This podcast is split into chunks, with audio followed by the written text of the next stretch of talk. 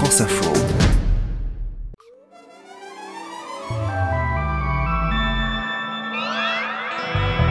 Jeudi 23 juin, aujourd'hui c'est la journée olympique. Les Jeux Olympiques, c'est quand même le plus bel événement euh, mondial de sport. Donc, euh, Français, Parisiens, on a envie de réussir et pas passer à côté d'un bel événement comme celui-ci. Et elle a effectivement une signification particulière, cette journée olympique, à deux ans de l'ouverture des Jeux de Paris. Les organisateurs promettent que ce sera un événement sportif populaire, mais aussi riche d'opportunités économiques. L'héritage, ce sera des bâtiments, des routes, mais il faut aussi que ça soit l'occasion pour les habitants de la Seine-Saint-Denis de trouver du boulot. Alors est-ce que les JO vont vraiment tenir toutes leurs promesses? On ouvre le débat dans ce nouvel épisode. Faut arrêter de dire que oui, merveilleux, c'est extraordinaire, ça permettra de, de- de- de- générer 150 à 200 000 emplois. Durable, c'est faux. Ça permettra de générer la croissance, c'est faux. Bienvenue, je suis Céline Aslo, et c'est parti pour le quart d'heure.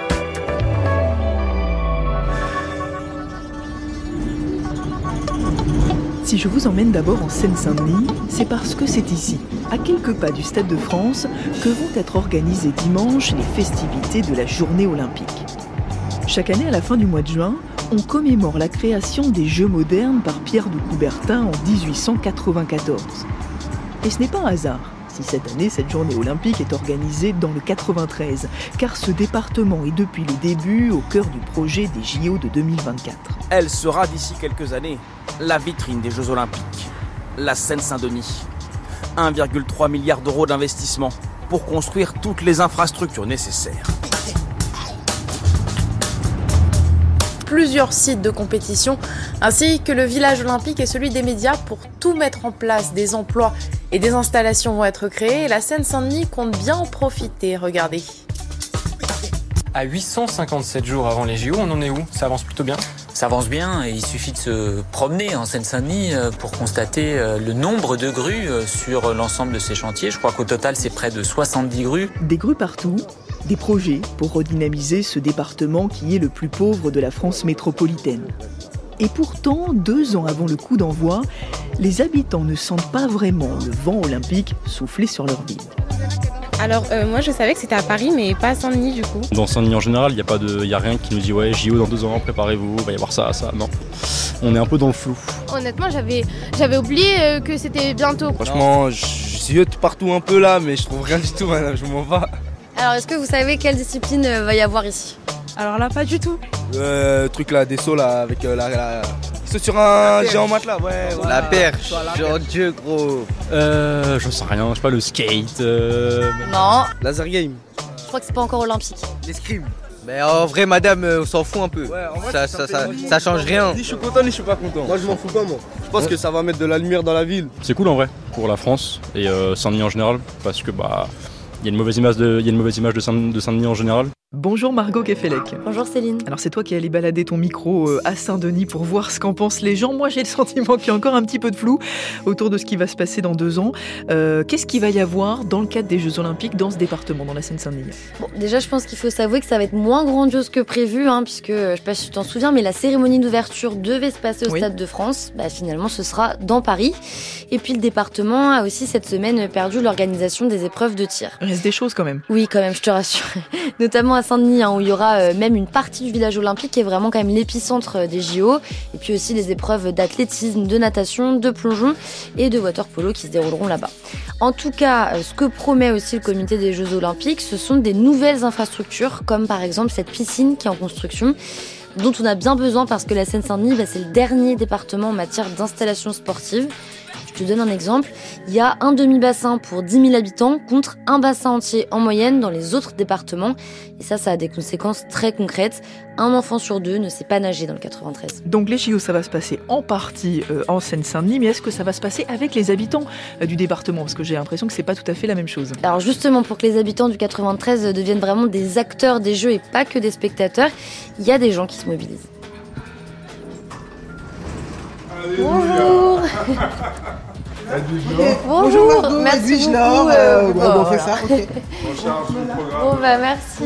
Je vous en prie, pour le déjeuner. Armel Montbouli, je suis le président de l'association Vox Populi.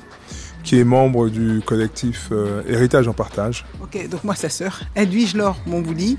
Je suis directrice du développement et des partenariats de l'association Vox Populi et en charge de la coordination dans le cadre de, de, de, de la caravane. Armel et Edwige Laure, ils font partie de ces associations qui sont groupées dans le collectif Héritage en Partage. En fait, ils sillonnent la Seine-Saint-Denis avec cette fameuse caravane. Qu'est-ce qu'elle fait cette caravane? À chaque halte, donc elle s'arrête au pied, schématiquement au pied justement des habitations. On invite à chaque fois donc les acteurs locaux afin qu'ils de valoriser ce qu'ils font et ensuite d'informer parce que quelquefois malheureusement la communication n'est pas forcément efficiente. On fait d'une pierre deux coups. C'est non seulement on célèbre les jeux, on annonce les jeux, mais en même temps on fait savoir ce qu'il existe et ce qui est fait. Alors si je comprends bien l'idée, euh, c'est de faire savoir à la population toutes les opportunités que peuvent apporter les jeux, euh, surtout en matière d'emploi. Mais qu'est-ce que ça donne en réalité? Est-ce qu'il y en a finalement des emplois?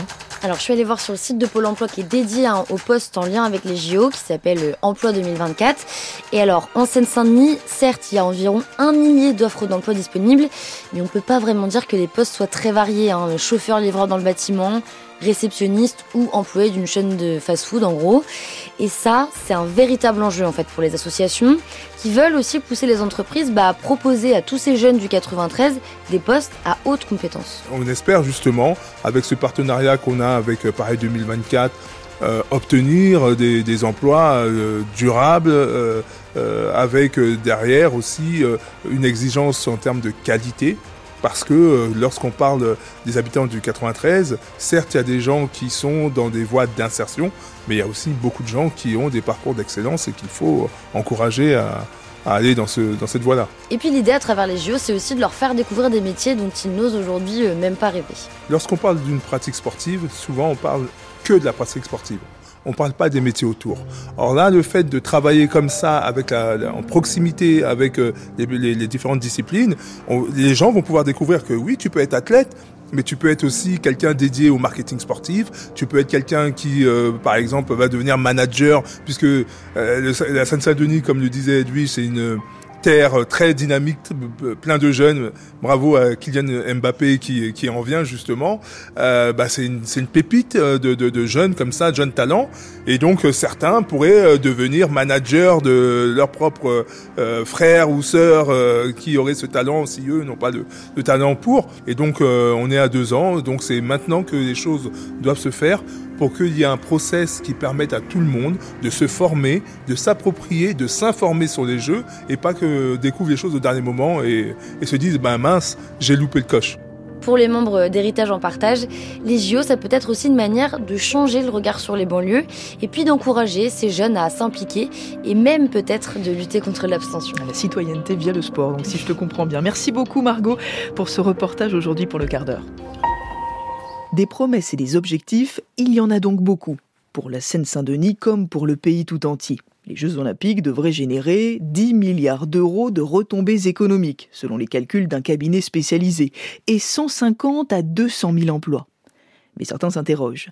Est-ce que tout ceci sera durable? Est-ce que tout ceci sera rentable? Car il faut rappeler que le budget des Jeux olympiques de Paris s'élève à 7 milliards d'euros.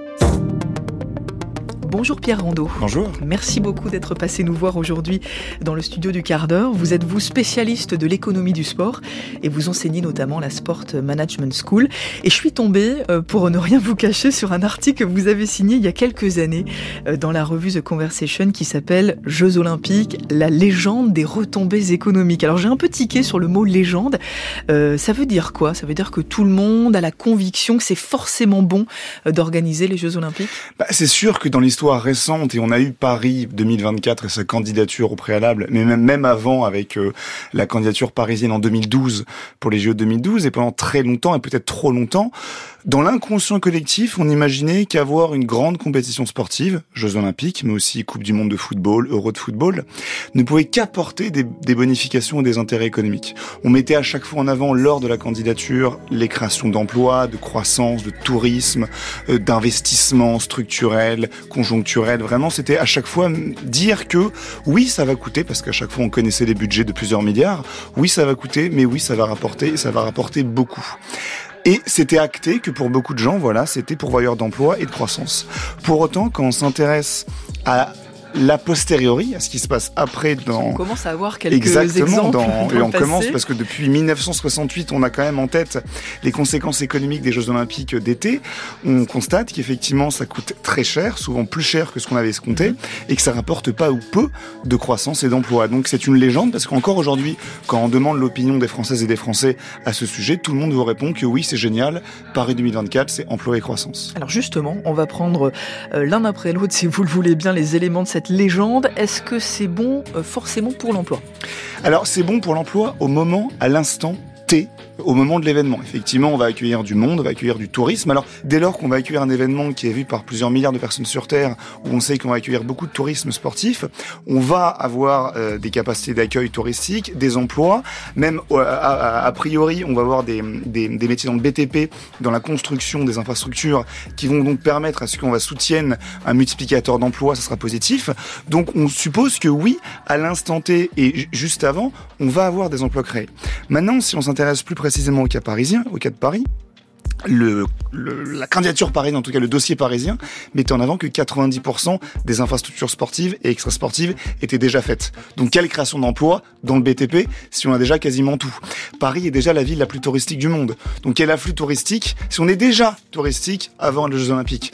Alors, l'emploi, oui, mais le tourisme, bof. Qu'est-ce qu'il en est euh, du point de vue de l'investissement des infrastructures, par exemple? Alors là, et c'est là où c'est intéressant, et il faut pas tout de suite euh, jeter l'opprobre sur euh, les JO et considérer que c'est mauvais, que c'est un mal, c'est au niveau de l'héritage, au niveau des constructions.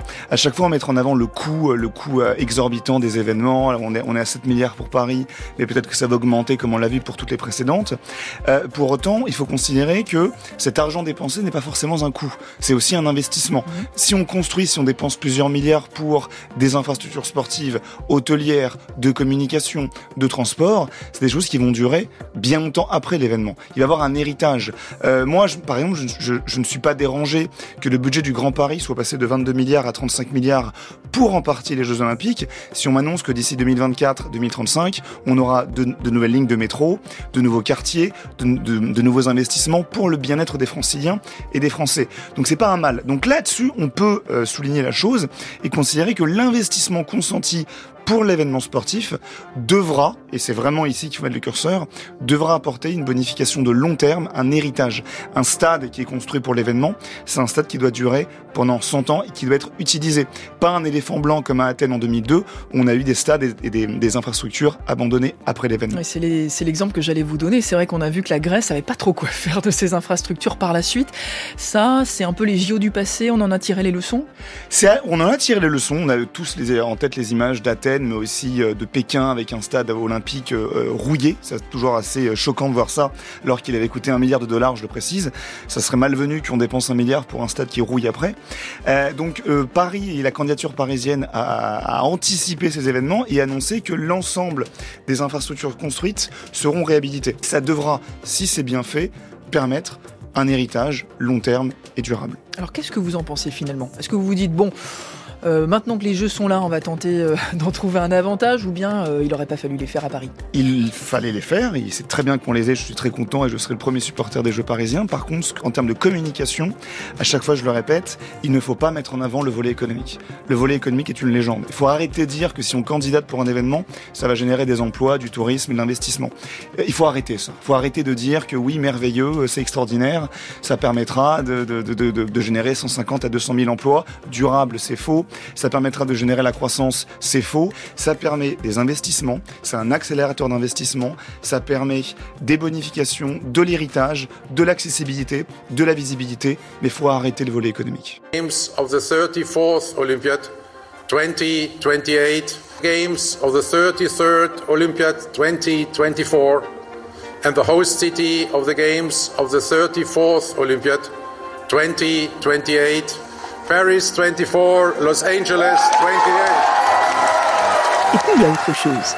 Entre 2017, date à laquelle Paris a obtenu l'organisation de ces Jeux, et 2024, la date de leur ouverture, le monde aura traversé bien des crises, le Covid ou encore la montée des enjeux climatiques.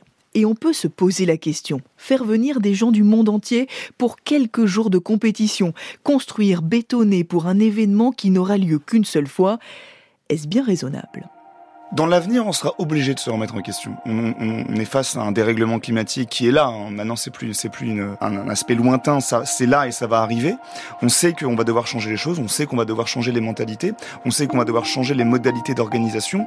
Donc, bien évidemment, si à la fois on a la question du coût économique consenti pour organiser une Olympiade. Hein. Là, très récemment, euh, la facture pour les JO de Tokyo a été dévoilée. On a dépassé les, les, les 10 milliards. Donc, on, on, sait que ça coûte cher. Pour Paris, on a 7 milliards. On peut s'attendre à ce que ça, ça, ça, ça, ça dépasse pour à la fois des questions de sécurité contre le terrorisme, euh, d'organisation. Euh, euh, on sait que ce qui s'est passé au Stade de France pour la finale de, de, la Ligue des Champions va obliger à ce que les organisateurs mettent le paquet sur le volet organisation, sécurité. Donc, ça va coûter de l'argent. Donc, ça va très certainement être dépassé. Donc, bien évidemment, dans le futur, les gens ne voudront plus payer autant pour ces choses-là, ne voudront plus euh, créer autant d'instabilité climatique pour ces choses-là. Et le CIO, tout comme euh, la FIFA en football ou, ou l'UFA pour l'Europe, devront se réinventer. Il y a deux, euh, comment dirais-je, deux solutions qui ont été présentées d'un point de vue économique, qui ne sont pas les miennes, mais qui sont, qui sont de, de qui viennent d'économies du sport de réputation internationale, notamment Jean-François Brocard du, du CDES, qui propose à ce que dorénavant une Olympiade ne soit pas organisée une fois tous les quatre ans, mais que la même ville organise l'événement deux fois en 2024 et 2028, en 2028 et 2032. Pour rentabiliser Pour rentabiliser, pour éviter à ce que justement il y ait tous les quatre ans des, des, des, grandes dépenses qui soient faites et des grandes dépenses économiques et environnementales. Donc c'est ça la première solution. Ou alors la plus, euh, je dirais radicale, c'est que on redonne finalement à Athènes l'organisation durable et totale de l'événement olympique, que Athènes devienne la ville olympique et qu'elle ait jusqu'à la fin de l'histoire de l'humanité l'organisation des Jeux olympiques. La Grèce, qui célébra les premières Olympiades, défile la première, en tête des 59 nations engagées. Comme quoi le monde d'après, ça passe peut-être aussi par un retour aux sources. Allez, c'est fini pour ce soir, le quart d'heure revient demain, prenez soin de vous.